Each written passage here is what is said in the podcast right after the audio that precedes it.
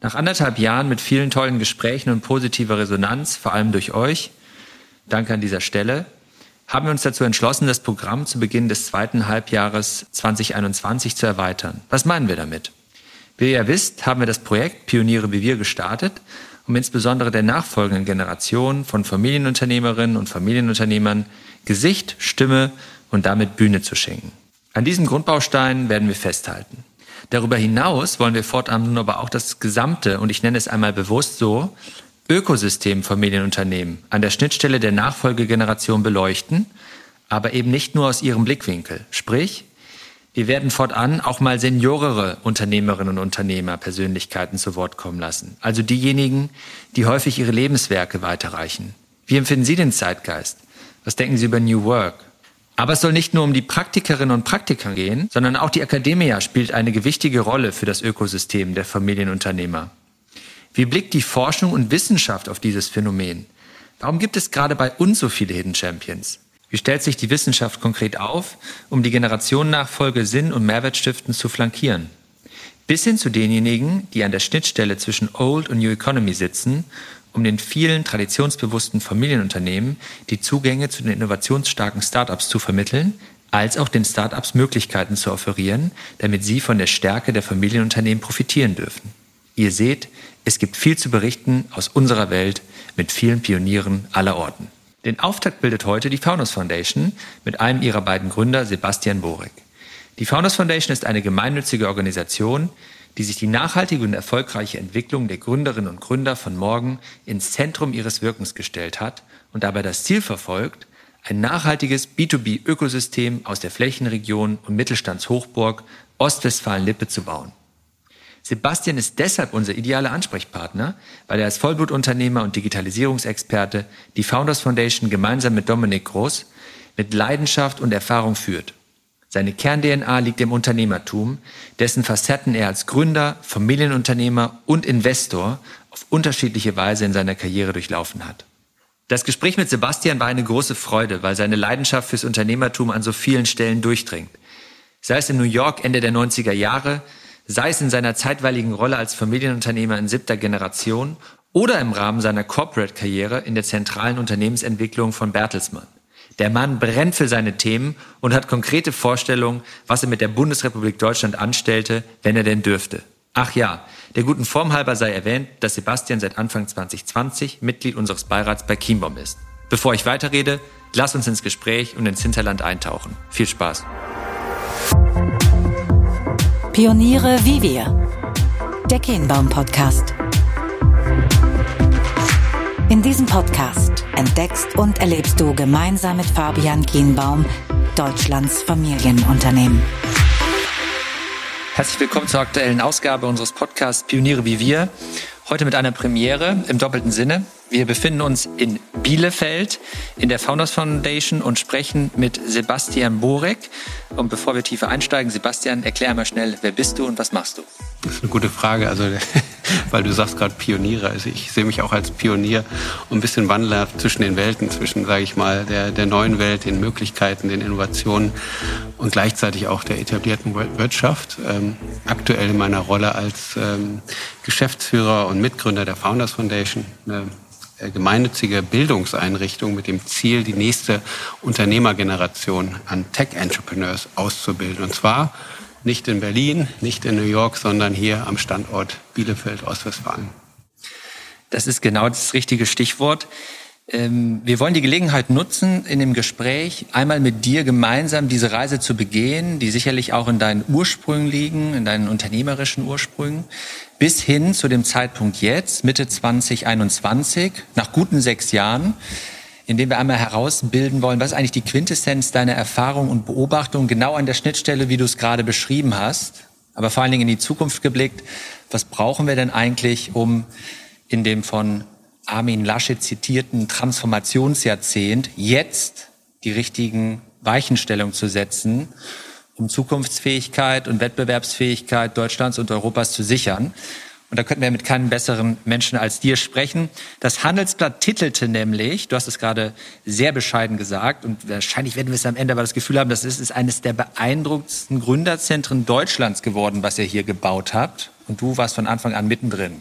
Ja, ja, das hat uns auch total gefreut. Ich glaube, es wurden die 75 interessantesten Initiativen gekürt oder ähm, die wirklich Deutschland auch transformieren nach vorne bringen. Das hat uns total alle stolz gemacht. Also ähm, dass das eben auch so eine Wertschätzung bekommen hat. Ähm, aber wie schon gesagt, wir sind noch sehr am Anfang und wenn du mich jetzt fragst, ähm, was was was habe ich oder was haben wir gelernt die letzten sechs Jahre? Ähm, ist äh, das erste alles, äh, also erstmal alles ist möglich, wenn man es macht. Ähm, wir wussten, dass, sage ich mal, ein Startup-Ökosystem in Ostwestfalen-Lippe aufzubauen, ist etwas sehr Abstraktes.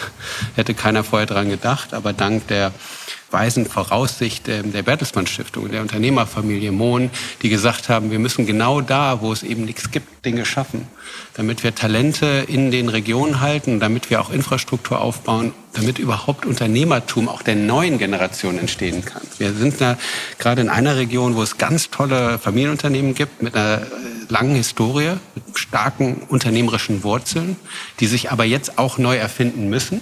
Aber was wir nicht hatten, äh, war, waren Startups. Und zwar Startups, die skalierbare, hochinnovative, auch hoch, sag ich mal, waghalsige Experimente äh, ausprobiert haben hier in der Region. Das gab es in Berlin. Und das, das konnten wir sozusagen äh, zusammenbringen. Und das Learning ist, also A, wir haben es probiert, wir haben es gemacht, es klappt. Hier sind mittlerweile äh, viele, viele Startups entstanden. Es hat sich ein großes Bewusstsein für die Bedeutung von Startups in einer Flächenregion etabliert. Und wir konnten auch sehen, dass äh, auch mittlerweile signifikantes Kapital in die Region geflossen ist, und zwar von Venture Capital aus teilweise auch aus aller Welt in die Unternehmen. Das heißt, auch die Substanz, die wir gebaut haben, ist gut. Und ähm, äh, das Gleiche ist aber auch gekoppelt mit äh, Gras wächst nicht schneller, als wenn man dran zieht. Ne, das, das war immer auch ein bisschen unser, unser, unser Slogan. Wir wussten, das dauert.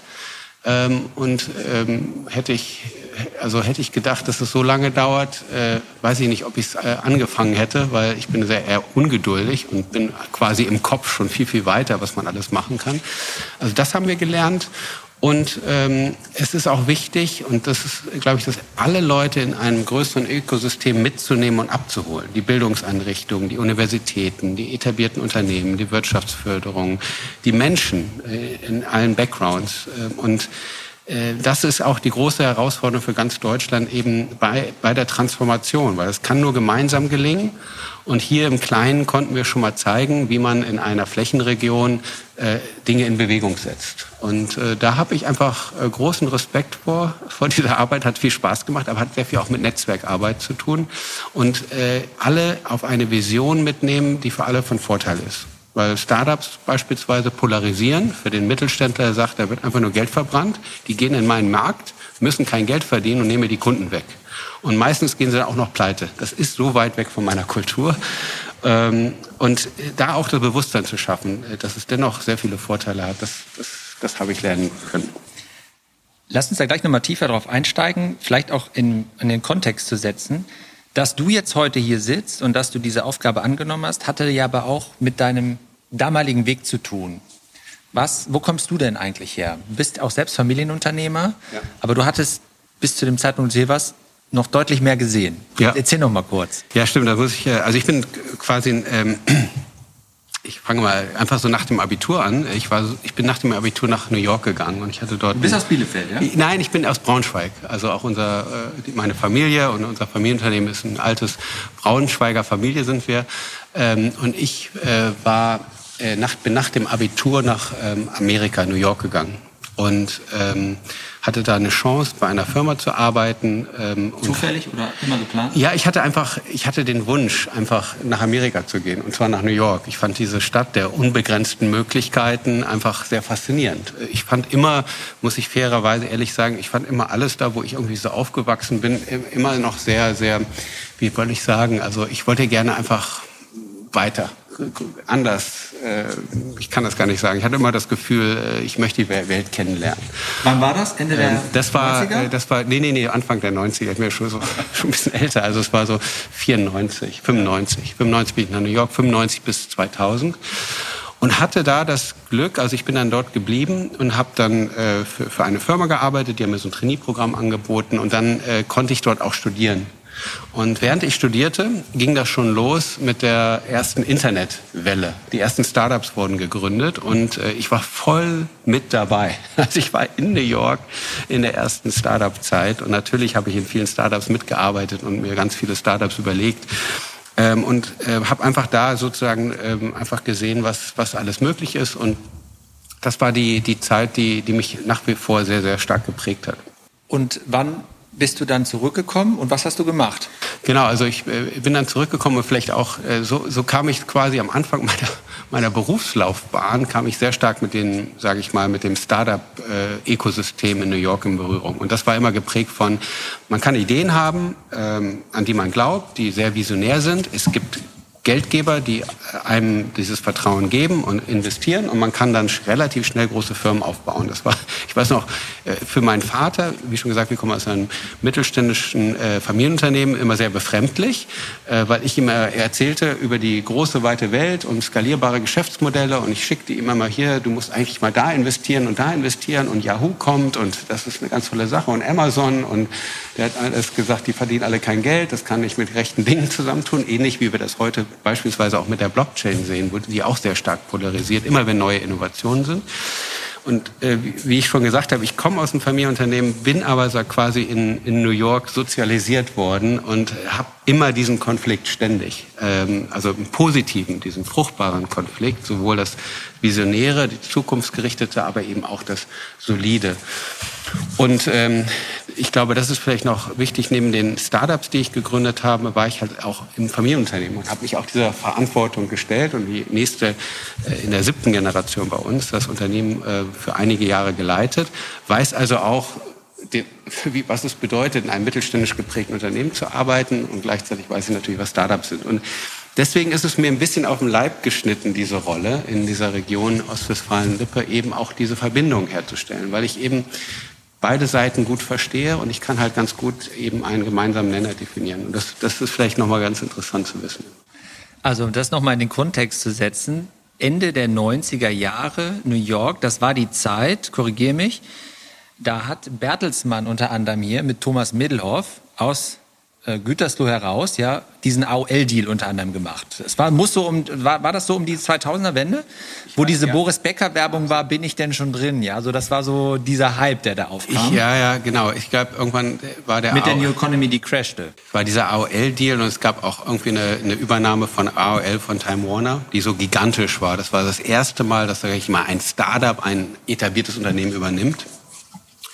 Und ich war zu der Zeit, deswegen auch gab es eine Beziehung zu Bertelsmann. Ich habe damals war sozusagen der zweite Mitarbeiter im New Yorker Pixelpark Büro.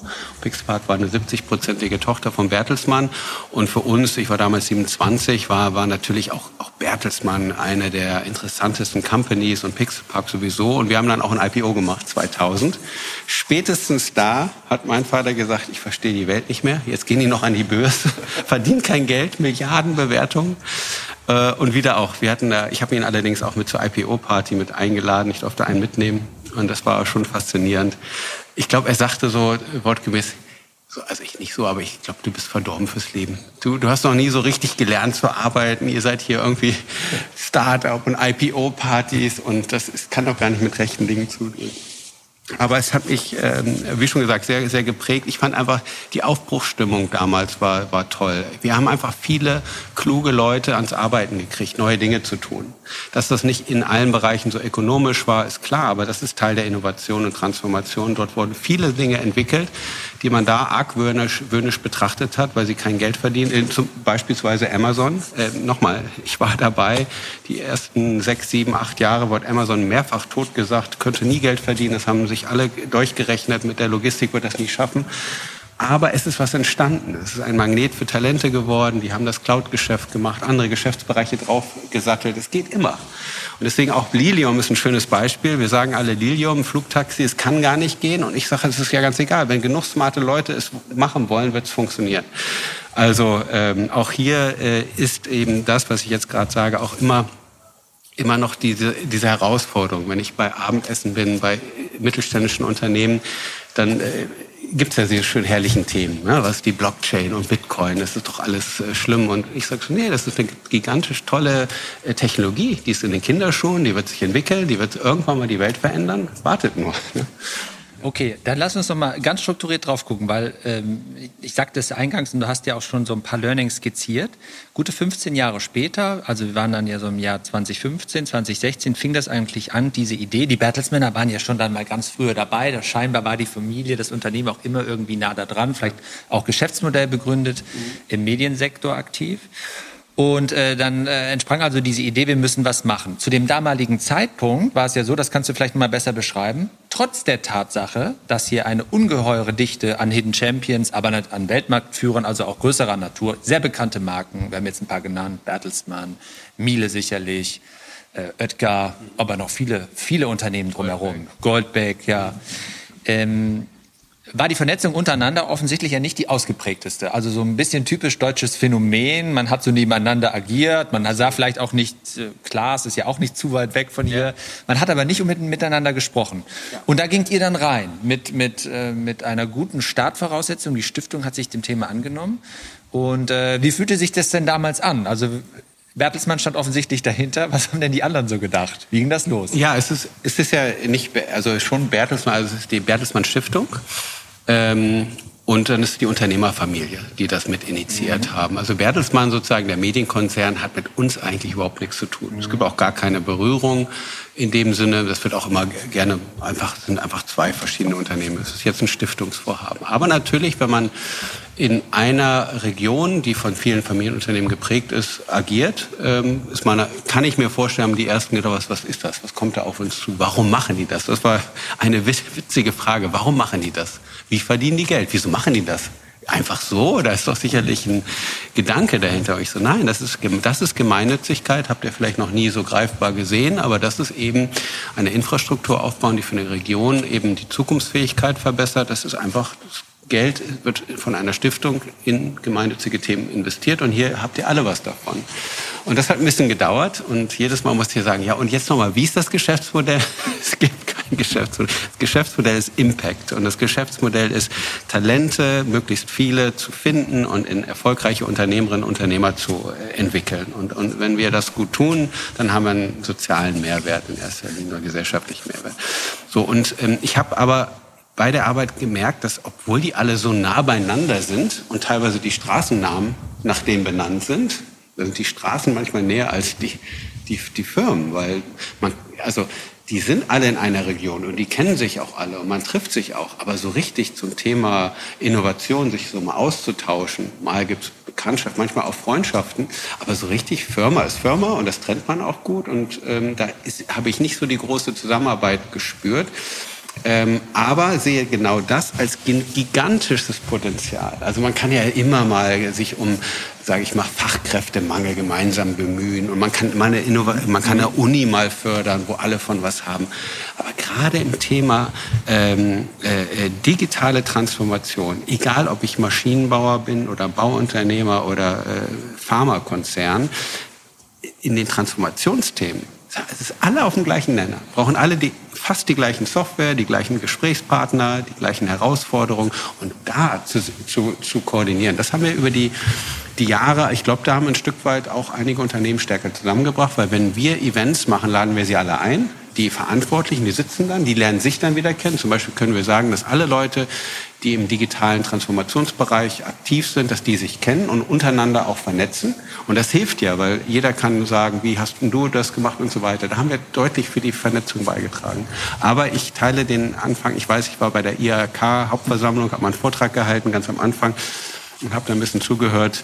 Dann ging es so, na, wie läuft's denn? Ja, läuft. Und Umsetzung, hm, auskömmlich. Und also man wollte immer so ein bisschen so, ich hatte gedacht, dass es viel offener ist. Aber äh, das ist auch wichtig, auch so eine Offenheit und auch diese Transparenz und gemeinsam arbeiten ist auch ein Kulturwandel. Wann hattest du das Gefühl, dass äh, richtig was in Bewegung kommt. Also einerseits ja vor Ort, aber andererseits, und äh, dazu äh, würde ich dich auch bitten, was zu sagen, habt ihr ja dann eigentlich euch der Tatsache, dass ihr hier im sogenannten Hinterland zu Hause seid, habt euch das zum Programm gemacht, habt eine Konferenz ins Leben gerufen, mittlerweile eigentlich eine Formatreihe oder ein Programm kannst du nochmal auf den Plattformen, äh, die viel weiter darüber hinausgeht. Sprich, also ihr wurdet wahrscheinlich hier kritisch beäugt, aber habt euch das zunutze gemacht, habt Verbindungen geschafft, die Leute haben Mehrwerte gesehen äh, und äh, dann ist es ja irgendwann förmlich, also richtig kraftvoll geworden. Wann war das? Das stimmt. Äh, gut, dass du Hinterland schon nennst, weil das hätte ich auch gesagt. Eben, wir konnten mit der Hinterland, mit der Konferenz wirklich an einem Tag alle Akteure zusammenbringen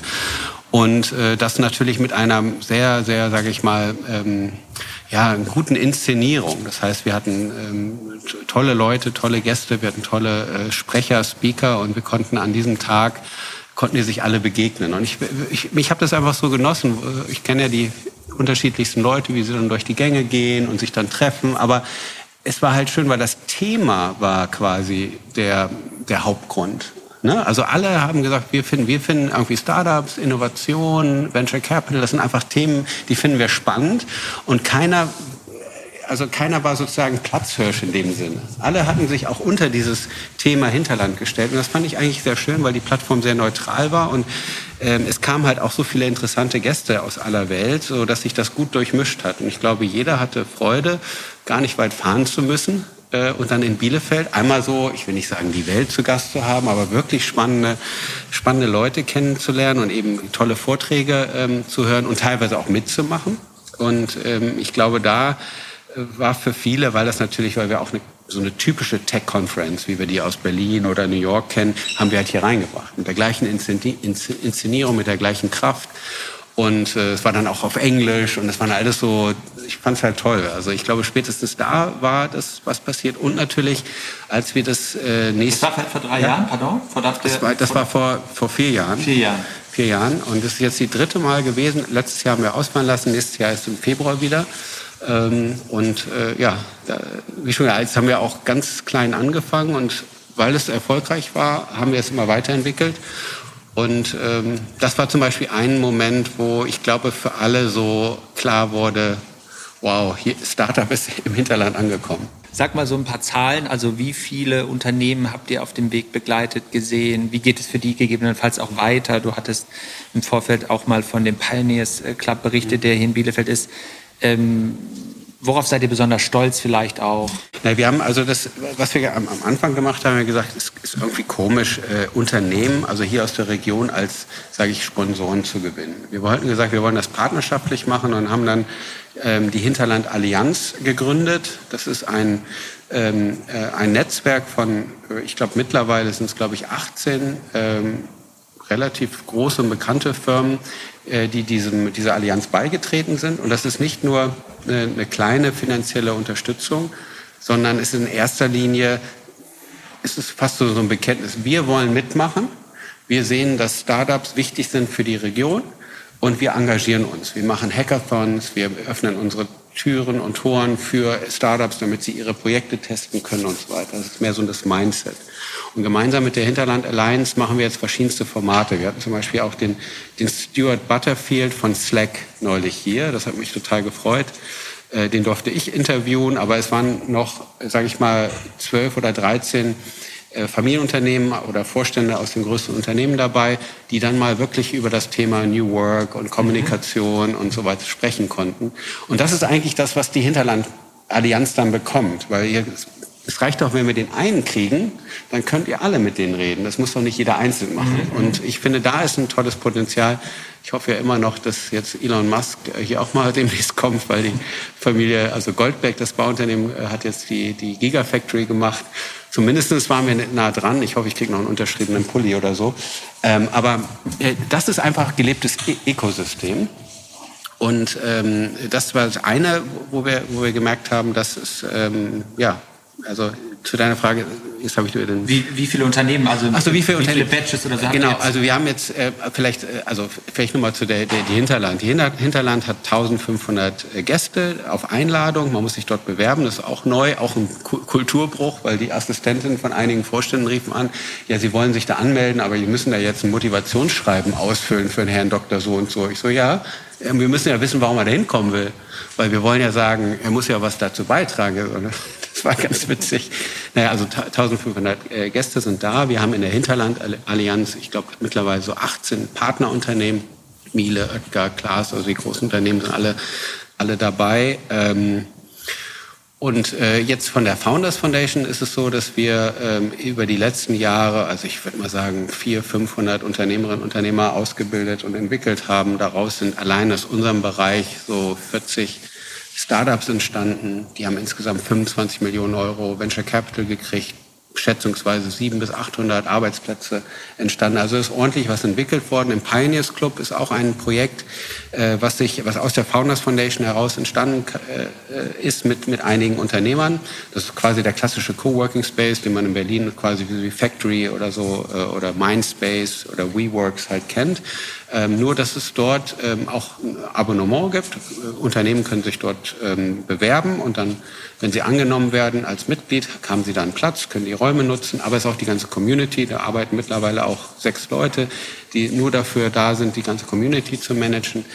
Ich glaube, es sind mittlerweile 60 Mitglieder, also Corporate-Mitglieder, die dann Jahresbetrag dafür zahlen. Auch das hat sich entwickelt. Da entsteht unten jetzt auch so eine Food Hall, wo, wo man auch die Pioniere, die im Gastrogewerbe was machen wollen, sich entwickeln können. Also schön zu sehen. Wir, wir reden immer von dem Hinterland Schwungrad, was wir in äh, The Flying Wheel oder Flywheel, was wir äh, in Gang gesetzt haben, das immer wieder so kleine Anstöße liefert. Immer einer macht was, das passiert was, jemand anders macht was. Und das ist einfach schön zu sehen, wie ein ganzes Ökosystem in Bewegung äh, gerät und wir gar nicht mehr so da drin sind und es passiert um uns herum. Also das ist total klasse und ja, also äh, sind aber nicht nur hier, sondern auch in Paderborn sind äh, 20 Millionen Förderung investiert worden äh, an die Uni, Münster 20 Millionen Förderung von Minister Pinkwart. Äh, die bauen auch Startup-Exzellenzcluster auf. Ähm, es sind äh, starke äh, Startups in Gütersloh mit Schüttflix entstanden, die auch eine, glaube ich, zweistellige Millionenfinanzierung erhalten haben. Auch, auch tolles Projekt, was eigentlich auch von einem lokalen, sage ich mal, Abrissunternehmer entwickelt wurde, mit jungen, dynamischen Leuten von, von Avato, äh, mit einer Finanzierung von äh, Sophia Tomalla als Testimonial. Sophia, Sophia Tomalla, das war auch ein vielleicht Fun Fact. Also ich habe mich sehr stark über die Speaker-Akquise gekümmert und habe mir wirklich angestrengt. Und äh, die Sophia Tomala, die wurde uns äh, dann auch ähm, äh, vorgeschlagen, weil es wäre doch eine gute Idee. Ähm, und dann habe ich gesagt, ja, wäre super, die können wir doch auch nehmen. Und dann haben wir sie announced, also alle möglichen Leute announced. Und Sophia Tomala haben wir announced, es gab, glaube ich, 12 Millionen Views und Likes und was auch immer.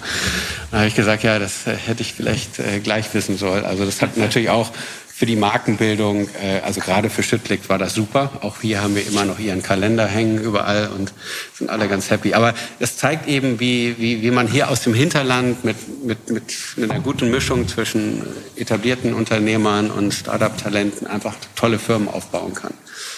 Also man darf sagen, ihr habt eine echte Blaupause geschaffen. Ist das korrekt?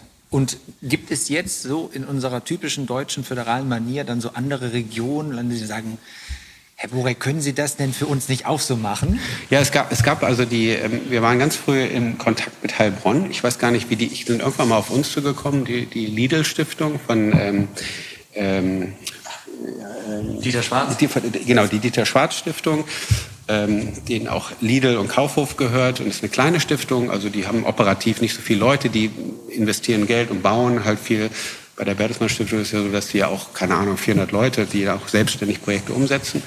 Und die haben das gesehen und kamen hierher und haben sich das angeschaut und wir haben denen das auch alles gezeigt und äh, die haben den Entschluss gefasst, die haben ein größeres Projekt da gehabt, auch eine Founders Foundation ähm, nach Heilbronn zu holen und ähm, wir haben die auch am Anfang sehr stark unterstützt und begleitet. Das Team, was sie da aufgebaut hat, kam auch öfters zu uns, ist auch immer auf der Hinterland gewesen äh, und äh, ja, das haben die sehr, sehr stark äh, an unserer Blaupause orientiert. Äh, und das macht uns total stolz einfach, ne, dass die da genau mit dem gleichen Konzept das entwickeln und ich glaube auch deswegen viel, viel schneller an den Start kommen. Aber auch wir haben uns orientiert. Wir haben uns beispielsweise sehr stark an der Unternehmertum orientiert, die damals von Susanne Klatten mit, mit der TU München entwickelt wurde der Lehrstuhl, der ist wundervoll sich entwickelt hat. Also er arbeitet mittlerweile 120 Leuten, sind, sind profitabel, haben, haben Venture Capital Fonds gestartet, der beispielsweise in Flixbus investiert hat.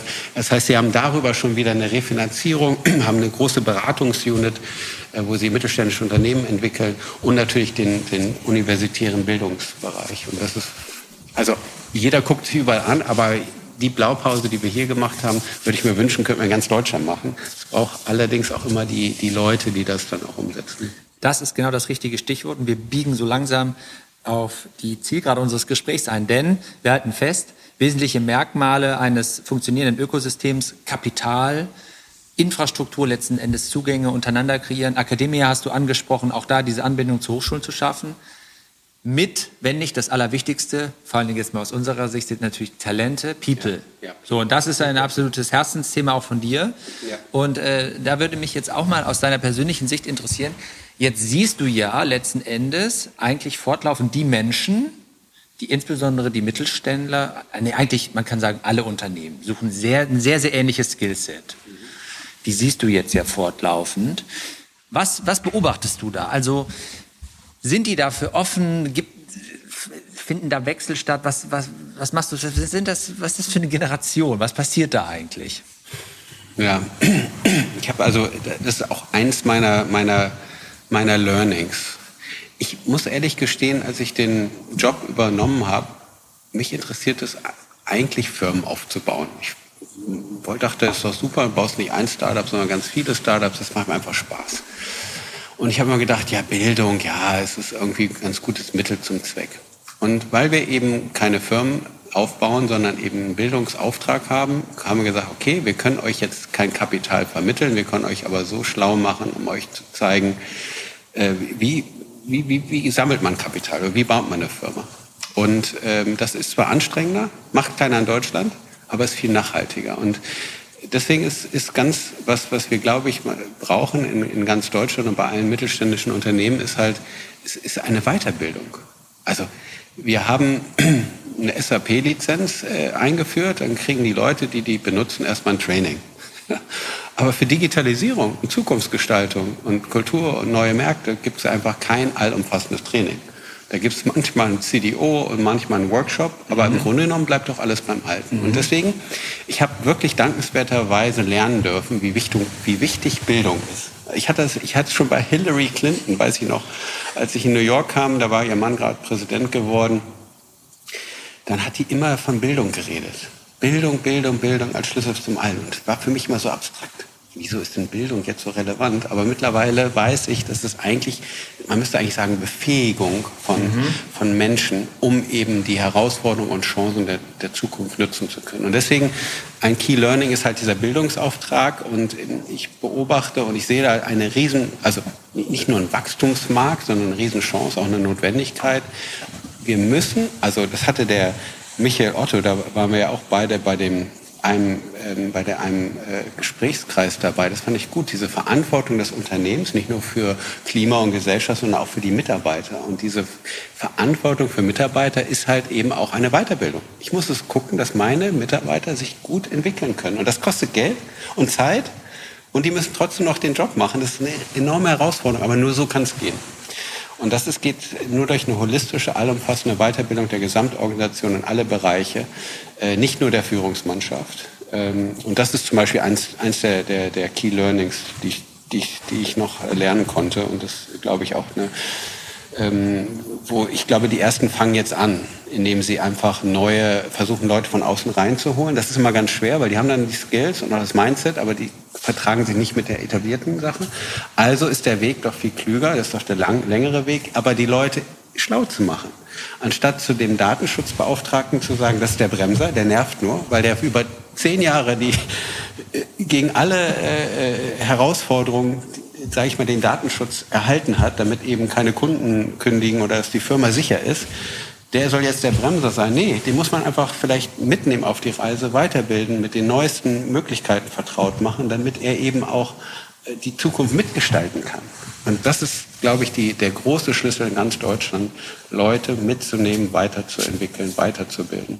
Was beobachtest du ganz konkret? Also einige der Unternehmen hier in der Region werden ja wahrscheinlich auch die Möglichkeit wahrnehmen, sich zu beteiligen an dem einen oder anderen Unternehmen. Ja. Darüber wird ja ein gewisser Know-how-Austausch stattfinden, in beide Richtungen, was positiv ist. Ja. Ähm, dann wird es möglicherweise, lernen die Unternehmen ja auch voneinander. Was macht ihr, was können wir machen? Dann entsenden einige der Unternehmen auch Leute, zum Beispiel in den Pines. Dann bekommt man ja auch etwas mit. Aber da sind wir ja noch nicht da, dass äh, wenn ich jetzt richtig zugehört habe, du auch propagierst, also diesen Wandel, diesen digitalen Wandel von innen heraus zu gestalten, das muss ja viel breitflächiger. Ja, wir müssen, alle, wir müssen alle wieder zurück, also auf die Schulbank hört sich doof an. Aber ne, wir wollen ja Future Skills, das ist ja das Thema. Die Frage, als wir quasi äh, Abi gemacht haben oder wie auch immer, war die Welt ganz anders. Ne? Und als unsere Eltern war sie noch mal anders.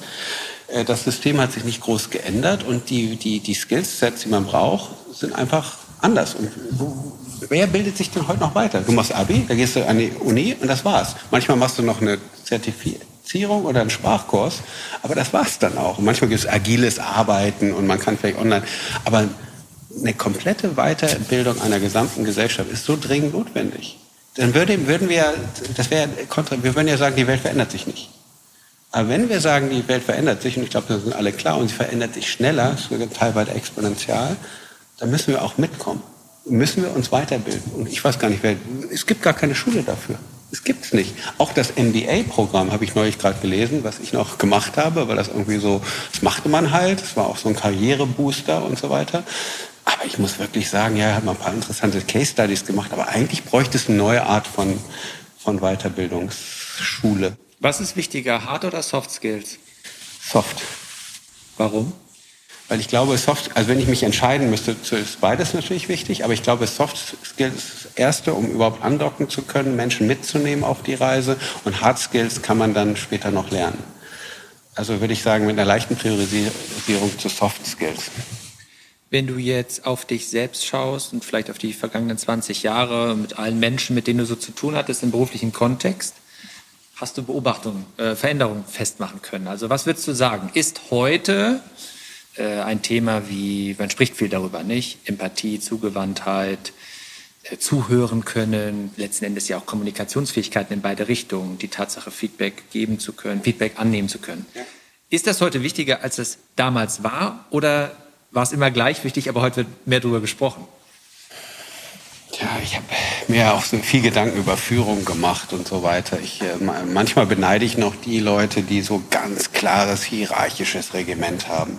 Hier entscheidet nur einer und dann macht man es und wer es nicht macht, fliegt raus. Also das ist jetzt sehr radikal, aber das ist auf jeden Fall planbar. Ich, und es funktioniert meistens auch noch. Ich glaube, es ist halt so, ich bin ein Freund vom partnerschaftlichen Miteinander und eben auch ein absoluter Verfechter von äh, die Skills und Talente der, der, des Teams zu verstehen und gut einzusetzen in die jeweiligen Sachen. Also das ist, da, da geht der Weg hin. Und da wir folgende Situation haben, wir wissen ja nicht, was die Zukunft bringt. Dinge verändern sich. Das heißt, man muss ja eh sehr äh, flexibel sein und man muss natürlich auch mit Unwissenheit und eben sozusagen äh, umgehen können. Und als Führungskraft oder wie auch immer ist halt schwierig, wenn man sagt, jetzt gehen wir da lang und man merkt eigentlich, es funktioniert nicht, dann muss man wieder zurückrufen. Dann sieht man auch doof aus, äh, gerade wenn man so ein, sage ich mal, Alpha-Tier-Typ ist.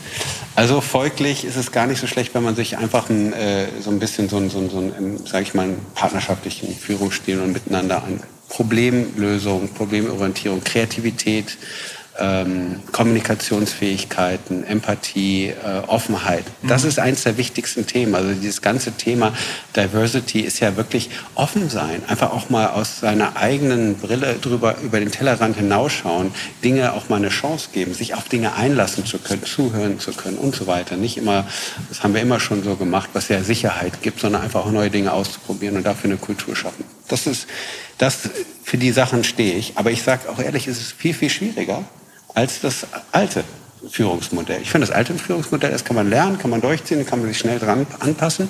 Das Neue, da muss man mit Feedback umgehen können, mit Unsicherheiten. Das hat sehr viel mit Ego und persönlichen Emotionen zu tun. Also das ist viel, viel herausfordernder. Aber ich glaube, es ist das Erfolgsmodell für die Zukunft. Jetzt ist es nur noch so schwer, weil alle anders konditioniert sind. Und in der Transformation ist es sehr, sehr schwierig. Aber perspektivisch wird sich das durchsetzen. Wir werden zurückgucken auf die Zeit und dann werden wir sagen, oh, diese hierarchischen militärischen Organisationen, das war ja oldschool, ist doch heute alles äh, eben anders. Also ein ganz anderes Konzept. Ist das auch etwas, was ihr hier geschafft habt, letzten Endes durch die Begegnung? Habt ihr ja vielleicht auch dem einen oder anderen zum Nachdenken angeregt, ja, weil kann mir vorstellen, so was du jetzt gerade beschrieben hast, völlig wertfrei. Aber das musste sich ja hier treffen, ja. Mhm. Äh, was gab's da, gibt's so ein paar Geschichten? Ja, es, es gab, ich habe mich mit einem Unternehmer getroffen, den ich auch persönlich gut kenne und er wollte sich ähm, ein, äh, auch eine Digital-Unit aufbauen, die sich mit diesen Themen halt auseinandersetzt. Ihm war das wichtig, dass da was auch in seiner Industrie da passiert was. Und dann haben wir Frühstück gegessen, habe ich ihm das erzählt und das erzählt und das erzählt, das erzählt. Okay, und dann äh, schrieb er mir eine E-Mail und sagte so, ja, vielen Dank und schrieb zurück, ich lerne ich lerne. Und ich fand das wirklich toll, weil dieses, ich lerne, ich bin bereit zu lernen, ich lerne, ich gebe es zu, ich bin am Anfang und es war gut. Und äh, wir dürfen nicht aufhören, eben neugierig zu sein, auszuprobieren, zu lernen. Und gerade, das ist ganz, ganz, ganz wichtig, sich mit den Themen auseinanderzusetzen. Und das, das war, ja, es gibt natürlich ganz viele äh, Anekdoten, wie es einen Kulturclash gab, aber witzige Sachen. Und Natürlich haben wir die, die Du-Kultur. Und wenn die Leute hier sind und ich kenne natürlich teilweise die etablierten Unternehmen oder deren Vorstände oder wie auch immer und ich sehe dann, wenn da so ein junger oder junge Gründerin kommt, hey, wer bist denn du? Und ich muss dann ein bisschen lachen und die sind aber auch dann so, ach, die kennt mich ja gar nicht in meiner einen Rolle und dann, dann entwickelt sich was Menschliches. Und das, ich glaube, es mögen beide Seiten. Ne? Es funktioniert hier auf der, sage ich mal, neutralen Plattform im Boardroom in dem Dings wird es dann nicht funktionieren. Deswegen ist es wichtig, auch Räume zu schaffen, die neutral sind, in denen man halt auch anders sein kann.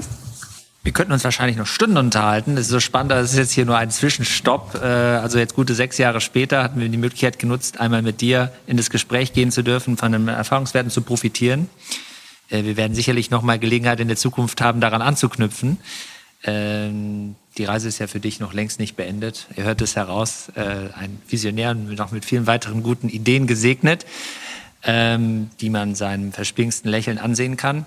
Kommen wir zur Abschlussfrage, Sebastian. Die stellen wir immer. Ähm, verrate uns noch etwas, was du noch nie jemandem verraten hast. Ja, ich, äh, ja, ich hatte so, so einen kühlen Traum. Ich hatte mal überlegt, was wäre eigentlich, wenn ich 10 Milliarden bekomme und in Deutschland alles verändern dürfte. das, Womit würdest du anfangen? Ja, es ist eine gute, gute das sind Frage. Jetzt so Kanzlerfragen. Also, Was machen Sie am ersten Tag? Ähm, du hast jetzt 10 Milliarden, das ist auch nicht schlecht. Ich, äh, was ich machen würde, so ein bisschen, ich würde äh, einen Weg finden, wie ich die zukunftsfähigsten Talente oder die Leute, die wirklich Kernskills haben, identifiziere in der gesamten Gesellschaft, unabhängig von ihrem Background, wo sie sind. Und die würde ich äh, in die Gestaltung des, äh, des Deutschland 2.0 äh, äh, befähigen. Und deswegen auch das Kapital dahinter. Und ähm, weil ich ein absoluter Verfechter bin, wir kennen unsere eigenen Ressourcen nicht. Und die, die die Ressourcen aktuell haben und besitzen, kennen, sehen die Chancen nicht, was wir an beautiful minds haben in unserer Gesellschaft, die man leider eben eher auf, auf Nebenstraßen trifft und nicht auf der Main Road. Und deswegen, wenn ich diesen Traum habe, habe ich gesagt, ich möchte ausreichend Kapital haben, um sie die, den Leuten zu geben, die dann auch tatsächlich den Mut haben und den Gestaltungskompetenz, die Zukunft des Landes zu gestalten. Da, da habe ich einfach Lust zu. Das machen wir hier im Kleinen, indem wir teilweise Kapital von, von einer Seite in die, in die Talente von morgen stecken.